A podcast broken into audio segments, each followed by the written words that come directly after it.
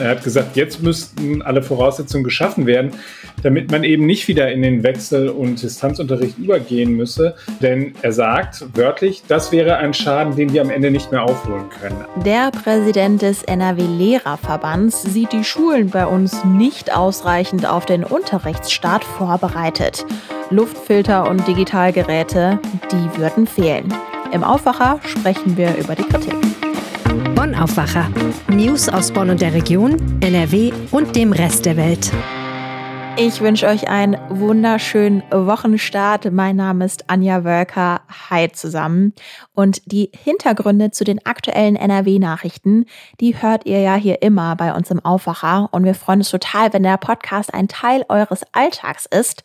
Wenn ihr es noch nicht gemacht habt, dann abonniert doch gerne kostenlos den Podcast in eurer Podcast-App. Um 5 Uhr morgens bekommt ihr dann immer die neueste Folge. Und jetzt geht's los.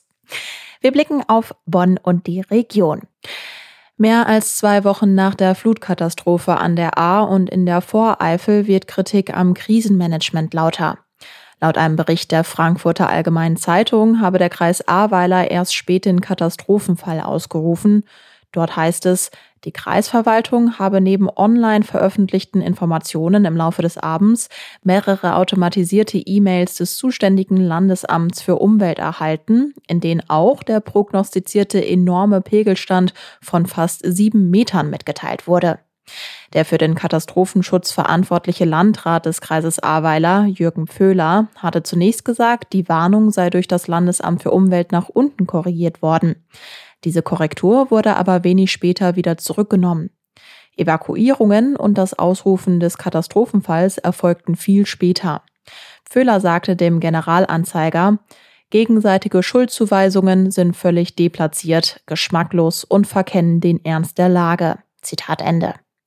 Absolute Priorität habe jetzt die Sicherung der Grundversorgung der von der Flutkatastrophe betroffenen Menschen.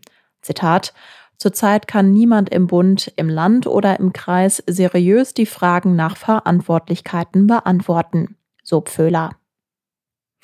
Die Zahl der Neuinfektionen steigt auch in Bonn und der Region. Nachdem sie eine Zeit lang unter dem Wert 10 lag, ist die Inzidenz in Bonn am Wochenende sprunghaft angestiegen. Am Freitag lag die Inzidenz noch bei 28,5, am Sonntag lag der Wert dann bereits bei über 36. Im Rhein-Sieg-Kreis stieg der Wert leicht auf 15,8. In Bonn wurden bis zum Wochenende insgesamt rund 232.500 Menschen geimpft. Von ihnen haben mehr als 186.000 bereits die zweite Impfung erhalten. In Köln ist bei einer Auseinandersetzung ein 18-Jähriger getötet worden. Hauptverdächtiger ist ein 16-jähriger Jugendlicher. Er soll sein Opfer mit Stichen in den Oberkörper tödlich verletzt haben. Die Tat ereignete sich in der Nacht auf Samstag auf der Zülpicher Straße. Am Sonntag erhärtete sich der Verdacht gegen den 16-Jährigen. Mit ihm zusammen waren fünf weitere Männer vorläufig festgenommen worden. Auch gegen sie laufen noch Ermittlungen. Das Bonner Impfzentrum neigt sich dem Ende zu. Am 2. September soll es geschlossen werden. Vorher ist es aber noch umgezogen. Bislang befand sich das Impfzentrum im Kongresszentrum. Zu finden ist es nun im gegenüberliegenden Plenalsaalgebäude. Die Räume, die die Stadt bisher gemietet hatte, werden für Veranstaltungen benötigt. Die Auslastung ist seit einigen Wochen gering, weshalb die Stadt die mobilen Impfangebote weiter verstärken will.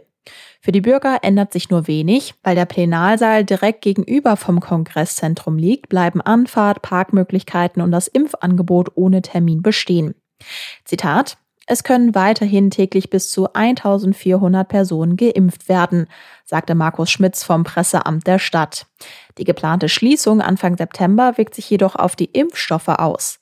Bis Mittwoch, 4. August, kann man sich noch die Erstimpfung ohne Termin mit den Präparaten von BioNTech und Moderna abholen. Danach gibt es nur noch den Einmalimpfstoff von Johnson Johnson. Eine Zweitimpfung wäre nach der Schließung nämlich nicht mehr möglich kommen wir zu unserem heutigen Schulthema. Gut zwei Wochen noch, dann sind die Sommerferien für die Schüler bei uns in NRW zu Ende. Und damit stellt sich auch wieder die Frage, inwiefern sind die Schulen ready für den Unterrichtsstart?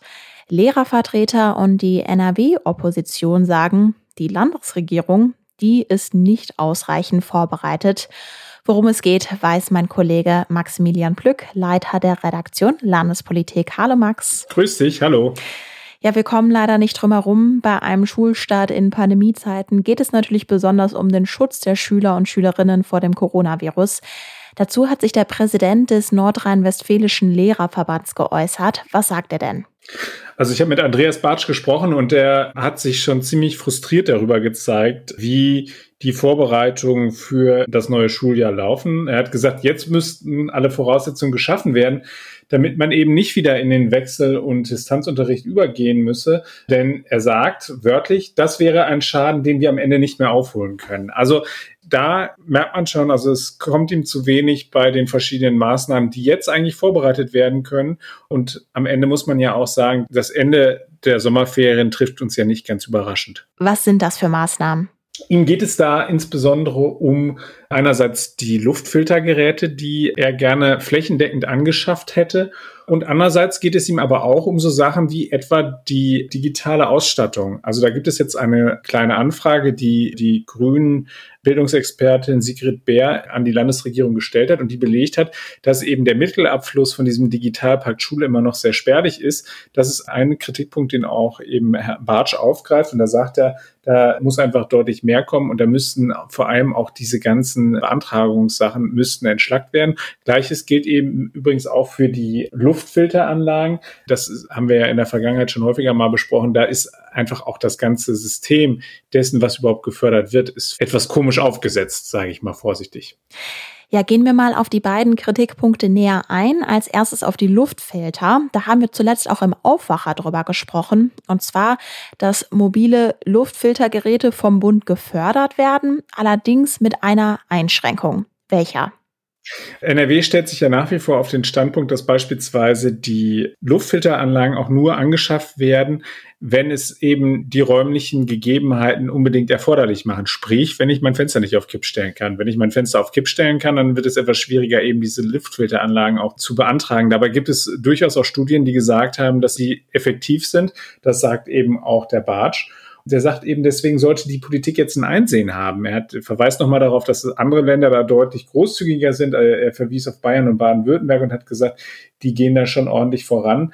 Und was er auch nochmal gesagt hat, und das fand ich auch sehr eindrücklich, dass er gesagt hat, selbst wenn die Politik sich jetzt auf den Standpunkt stellen sollte und sagen sollte, das ist eine Kostenfrage, das müssen wir genau im Blick haben, müsste man sich mal vor Augen halten, wie viel Solidarität die jungen Leute jetzt der älteren Generation gegenüber geleistet hätten in der Pandemie. Und dann müsste man zu Recht von der älteren Generation auch Solidarität erwarten können, zumal wir ja immer im Hinterkopf behalten müssen, dass die Jungen, also wenn wir jetzt mal gucken in die Altersgruppe derer ab zwölf Jahren und auch in die darunter, schwer geimpft werden können. Also insofern finde ich, hat er da durchaus auch einen Punkt. Also kurze Zusammenfassung, Luftfilter werden eben nicht flächendeckend angeschafft. Den zweiten Aspekt, den du angesprochen hast, ist die Digitalisierung. Du hast gesagt, eigentlich werden Gelder dafür zur Verfügung gestellt, aber die werden eben nicht alle abgerufen. Warum?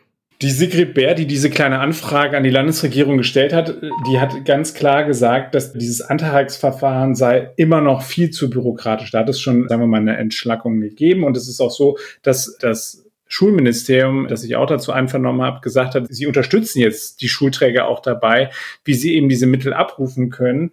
Da war der Bartsch aber auch relativ kritisch und hat gesagt, da muss noch mehr passieren. Und vor allem müsste sich der Ministerpräsident persönlich dafür beim Bund einsetzen, dass das noch einfacher wird, damit eben genügend Digitalisierung in den Schulen stattfindet. Zumal das ja nicht nur eine Frage der Pandemie ist. Es gibt in immer noch viel zu vielen Schulen gibt es noch die ganz klassische Kreidetafel. Dabei sind wir doch über diesen Punkt eigentlich schon längst hinaus da muss einfach deutlich mehr passieren, jetzt auch mit Blick eben jenseits von pandemischen Erwägungen, mit jenseits von Wechselunterricht und eben möglicherweise auch Distanzunterricht, der uns da drohen könnte.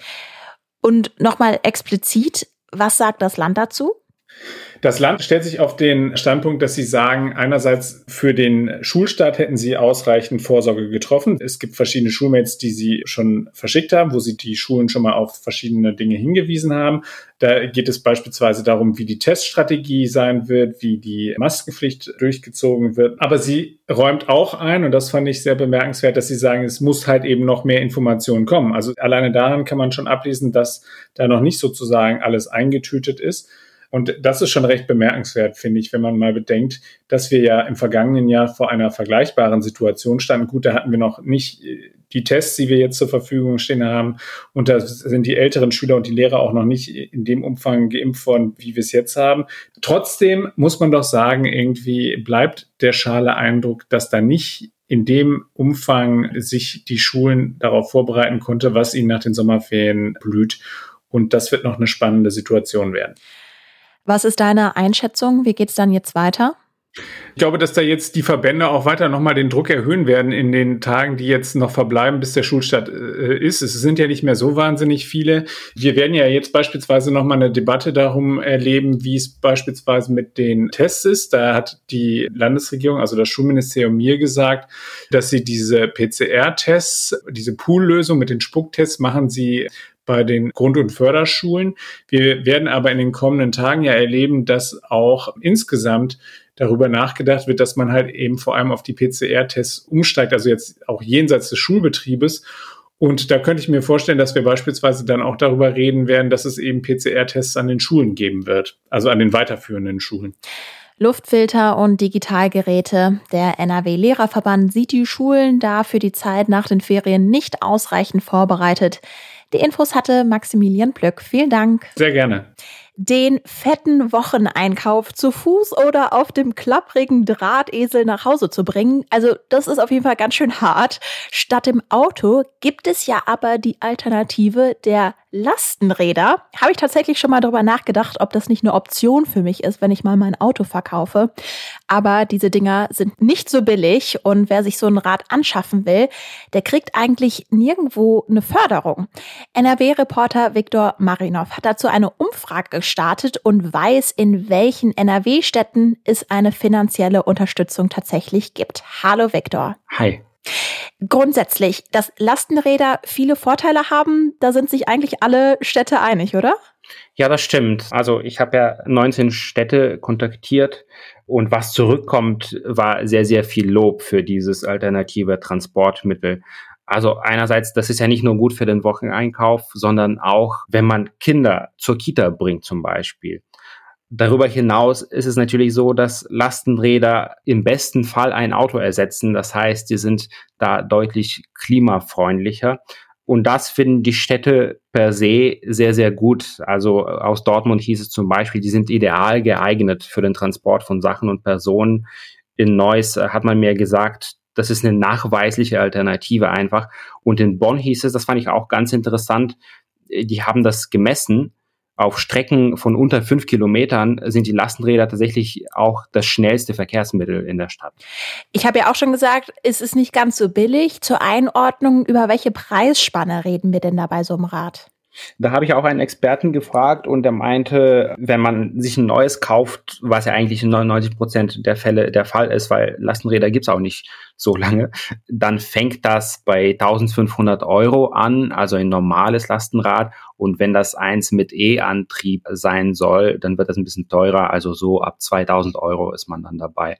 Aber nach oben sind tatsächlich eigentlich keine Grenzen gesetzt. Das ist so wie bei Autos würde ich sagen, es gibt so einen, so einen Grundpreis, einen Startpreis, aber wenn man ein richtiges Luxusmodell will, dann äh, kann es sehr schnell sehr viel teurer werden. Okay, ja, da muss man wirklich etwas Geld sich zurücklegen, wenn man sich sowas leisten möchte. In welchen Städten werden denn dann jetzt Privatleute bei einem Kauf eines Lastenrads tatsächlich unterstützt? In welchen Städten? Genau, das war diese Unterscheidung, die war so ein bisschen der Anlass für diese äh, Umfrage. Also es gibt Programme vom Bund und vom Land, die Lasträder fördern, aber die gelten für Vereine und für Firmen. Und wir haben uns gefragt, können sich aber Privatpersonen auch so ein Lastenfahrrad vielleicht leisten und wäre da eine Förderung nicht angemessen? Drei Städte machen das tatsächlich. Das sind aktuell Köln, Düsseldorf und Meerbusch. Wenn die Städte fördern, wie viel Geld bekommt man dann tatsächlich? Das ist ein bisschen unterschiedlich. Das hängt so vom, vom Programm ab. Wir können es mal am Beispiel von äh, Düsseldorf durchdeklinieren. Also da können Privatpersonen einen Zuschuss beantragen und er ist dann entweder 50 Prozent des Preises oder maximal bis zu 2500 Euro. Das heißt, einen gewissen Preis zahlt man dann trotzdem selbst, aber die Stadt hilft einem, weil die glaubt, es lohnt sich, Lastenräder zu fördern und die sind einfach eine gute Alternative die man nach vorne bringen will. Was sagen denn dann die anderen Städte, wenn jetzt wirklich nur drei von 19 Städten, mit denen du geredet hast, Privatleute fördern? Warum machen die anderen das nicht? Das ist auch ein bisschen unterschiedlich. Also es gibt manche Städte, die sagen, wir haben einfach das Geld dafür nicht. Das sind vor allem kleinere Städte. Zum Beispiel die Stadt Mörs hat mir geschrieben, würden wir gern, können wir aber nicht, äh, weil uns die finanziellen Mittel für so eine Förderung einfach fehlen und die hoffen, dass das Land oder der Bund ein entsprechendes Programm aufstellen. Es gibt andere Städte, da gibt's einfach noch keine Konzepte. Das zu überlegen, wie viel Budget haben wir, was genau fördern wir und wie viel, das dauert ja auch. Und die Stadt Duisburg zum Beispiel hat gerade kein Konzept aber sie schaut sich an, was die anderen Städte machen und die warten zum Beispiel das Düsseldorf, was wir vorhin angesprochen haben, dieses Programm auswertet und dann die Ergebnisse auf den Tisch legt, damit Duisburg auch überlegen kann, wie können wir das denn machen? Weil das wäre doch grundsätzlich eine Sache, dass Städte sich natürlich auch für die Zukunft so ein Programm vornehmen können, oder? Ganz genau. Es gibt auch ganz viele Pläne. Also von den 19 Städten, die mir geantwortet haben, haben auch zehn sehr konkrete Pläne schon vorstellen können. manche sagen, das machen wir nächstes Jahr. Andere sagen, das machen wir in zwei Jahren. Andere sagen, vielleicht ist es eine Frage von Monaten. Und daran sieht man, das ist ein großes Thema, aber es braucht auch mehr Arbeit in den ganzen Städten.